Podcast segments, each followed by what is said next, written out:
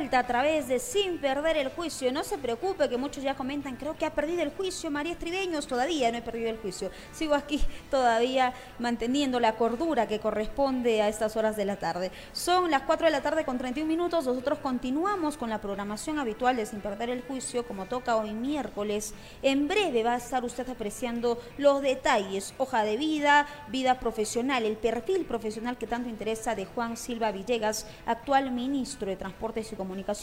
porque hoy es el protagonista de Políticos de miércoles, así que en breve estamos con eso. Por lo pronto y estas horas de la tarde resulta necesario que, como lo hemos adelantado antes de la pausa, ir con la información de último, minuto, de último minuto. ¿Por qué? Porque hace algunas horas eh, se ha dado cuenta a través del titular de, de la PCM y a través de las autoridades del legislativo también, de que ya tenemos fecha establecida para el voto de confianza. El Congreso ha citado el día de hoy al, gabinete de Aníbal Torres Vázquez para el 8 de marzo, sorprendentemente Día de la Mujer también, 8 de marzo.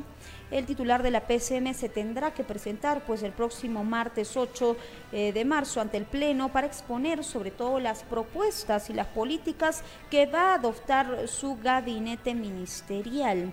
Es así entonces que el Aníbal Torres Vázquez va a tener que acudir al Palacio Legislativo para obtener este voto de confianza. Así también lo ha dado a conocer eh, la, ministra, la ministra, mejor dicho, la congresista y la presidenta del Congreso, María del Carmen Alba, en conferencia de prensa el día de hoy, en donde también se ha referido a estas reuniones. Si nos reunimos es por el bienestar de la población. Nos reunimos, pero con pocos nomás, y a otros hacemos de lado por el bienestar de la población, dijo María del Carmen Alba el día de hoy en la conferencia de prensa que se ha llevado a cabo en horas de la tarde. Así que eh, recordemos que el titular de la PCM había solicitado hace algunos días, lo hemos dado a conocer también exclusiva aquí en Sin Perder el Juicio, eh, que se le comunicara en realidad esa fecha correspondiente para su presentación. El pedido fue programado para esta tarde por la legisladora Acción Populista y finalmente se le ha citado para el 8 de marzo. Así que el 8 de marzo vamos a estar pendientes a lo que va a acontecer en el Congreso de la República. Varias horas, como ya es de costumbre, de seguro va a durar esta presentación de Aníbal Torres Vázquez, quien había solicitado, recordemos, sin más no nos falla la memoria, en el documento que hemos presentado ante ustedes hasta hace algunos días, indicaba, y ahí Aníbal Torres Vázquez solicitaba a la presidenta del Congreso de la República que le permita a él y a su gabinete ministerial exponer las políticas de gobierno que tienen y que se va a adoptar como parte del Ejecutivo. Así que al parecer se va a tener a todo el gabinete presente en esta cuestión de confianza que se va a tener que pedir el próximo 8 de marzo. Es lo que se sabe y es la última información calientita nomás y usted la sabe aquí a través de Sin Perder el Juicio. Por otro lado, es momento de que ampliemos lo que hemos estado comentando con anterioridad. Eh, el día de ayer ha sido un día muy importante, 15 de febrero, eh, hace 30 años, un 15 de febrero del año 1992, antes de que todavía nosotros existiéramos en este mundo, un comando de Sendero Luminoso asesinó a balazos y dinamitó el cuerpo inerte de la dirigente social María Elena Moyano, la madre coraje de Perú. Eh, cuyo legado todavía permanece intacto, gracias a Dios, en, este, en nuestro país en realidad, y se le recuerda en los más recónditos rincones de nuestro Perú a María Elena Moyano, la heroína, como se le ha denominado, ¿no? Una madre coraje, una mujer que no ha querido que las demás sigan los pasos, que las demás solamente se conformen con lo poco que tienen, sino ha sido María Elena Moyano una mujer que ha querido empoderar a las mujeres, una mártir también en los derechos de las mujeres, si bien es cierto, para su época ya se tenían consensuados algunos derechos, pero también María Elena Moyano hizo lo posible para que en su aclamada y en su querida Villa El Salvador, el distrito, uno de los distritos en su época más pobres de eh, Lima Metropolitana, sea pues un distrito en donde las mujeres eh, dirijan, las mujeres lideren, el liderazgo de la mujer, qué importante ha sido en aquellas épocas y más, más aún cuando nunca habíamos conocido, como han indicado algunas personas que eh, habían conocido en su momento a eh, María Elena Moyano, a una mujer tan terca, una mujer que no se daba por vencida en realidad. para recordar un poquito los sucesos, recordarla como usted la ve en pantallas. Era sábado de aquel fatídico 15 de febrero de 1992 y María Elena, con tan solo 33 años de edad, había asistido a una fiesta vecinal en su humilde distrito de Villa El Salvador. Una fiesta vecinal, una apoyada a la cual días antes la habían invitado,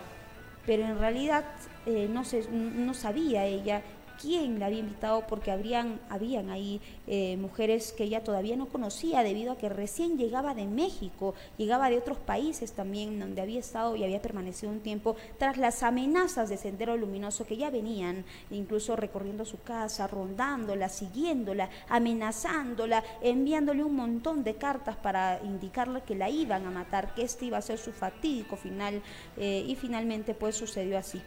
Es así que en el sur de Lima, eh, ocurrió este hecho un 15 de febrero. A los terroristas, eh, pese a que los terroristas ya hacía tiempo, como veníamos indicando, que la atormentaban, que la seguían y la amenazaban, eh, tenía constantes calumnias en su contra. María Elena Moyano nunca nunca se sentó y conversó con los terroristas, nunca dijo, a ver, ¿a qué llegamos? No quiero perder la vida por mis hijos. Ella nunca dijo eso. Al contrario, es una madre coraje que ha luchado hasta el último minuto de su, de su vida eh, por todas las mujeres de Villa El Salvador y por supuesto también es mártir de la lucha contra el terrorismo. Así que María Elena Moyano es una figura muy importante en nuestro país, como usted ve en pantallas, ha, conversando, ha conversado con grandes figuras eh, políticas también, y es que el día de ayer se conmemoró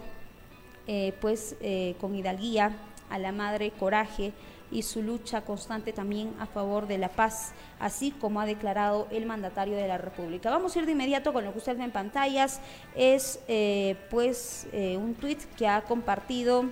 Pedro Castillo Terrones, el presidente de la República, el día de ayer en horas de la tarde. Hoy, 15 de febrero, conmemoramos con hidalguía, dijo en las redes sociales el presidente, a nuestra madre Coraje y su lucha constante a favor de la paz. María Elena Moyano, mujer, madre, luchadora social y dirigente vecinal, representa un legado popular contra el hambre y el terror que va más allá de estos años que hemos vivido, estos años de terror, según lo que declara el mandatario de la República. También otra figura que se ha pronunciado eh, sobre esta conmemoración de los 30 años de, asesinato, de muerte de María Elena Moyano, ha sido la presidenta del Congreso de, la República,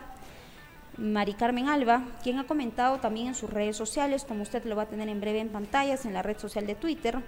eh, pues que desea que el legado que dejó la Madre Coraje nos siga inspirando a construir un Perú con equidad y más justicia social, según lo indicado por la presidenta del Congreso de la República, que dijo expresamente, hoy 30 años del asesinato de María Elena Moyano, sería ministra, presidenta del Congreso o estaría en ventanilla junto a las mujeres afectadas por el desastre ambiental o en algún lugar del planeta, inspirando nuevos desafíos. Es lo que expresó la presidenta del Congreso de la República, la tan cuestionada presidenta del Congreso, que su memoria y sus propuestas sigan vigentes, eh, dijo Mari Carmen Alba. Por otro lado, también hay otras figuras políticas que han intentado eh, digamos, comentar en algunas situaciones en redes sociales, muchos congresistas, muchas ex autoridades, ex ministros también, que evidentemente se han tomado un poquito de su tiempo para comentar en redes sociales. Una de ellas y que más ha tenido, eh, digamos, eh, aceptación y bastantes críticas también por parte de la población en la red social de Twitter, ha sido la congresista Patricia Chirinos. dice, ¿no? Un día como hoy, hace 30 años, los sanguinarios terroristas de Sendero Luminoso asesinaron a María Elena Moyano. Hoy más que nunca, su legado de mujer fuerte, patriota y aguerrida nos acompaña, su memoria nos da fuerza para luchar contra el enemigo que hasta hoy nos amenaza, puntualizó en las redes sociales la congresista Patricia Chirinos. Eh, la congresista también cuestionada en estos tiempos de gobierno de Pedro Castillo. Es lo que se ha comentado entonces el día de ayer, es lo que ha estado presente en redes sociales, la conmemoración de estos 30 años de muerte de María Elena Moyano, en realidad una guerrera que hay que recordarla siempre y para que nuestros radioescuchas y televidentes jóvenes, quizás como yo, que no hemos vivido en carne propia el significado real de terrorismo, pero que sin embargo muchos de nosotros tenemos entre nuestras familias a reales, a reales víctimas de, esta, de estos sanguinarios terroristas. Y lo digo así tan crudo porque yo tengo una experiencia bastante cercana a mí sobre este tema del terrorismo. ¿Cuántos niños se han quedado huérfanos? ¿Cuántos jóvenes pequeños que tenían un futuro por delante, aquellos jóvenes que estaban ya iniciando sus carreras universitarias, que eran hijos de alcaldes distritales, alcaldes provinciales, de comuneros de los sectores de Ayacucho, Apurímac, estas zonas tan vulneradas y tan, eh, digamos, agraviadas por, estos, eh, por este grupo de Sendero Luminoso, por estos terroristas que han sido gravemente afectados se han visto involucrados eh, completamente en su futuro. Muchos de ellos han escapado de sus lugares de origen, amigos, así como le están escuchando. Claro, estas son historias que no se cuentan todos los días, estas son historias que nuestras autoridades no la dan a conocer ni siquiera para que los jóvenes como usted y como yo tengamos presente que eso ha acontecido en el país. Eso no se cuenta, pero no se preocupe que aquí le relatamos un poquito de lo que ha acontecido por allá en los años 1980 al año 2000.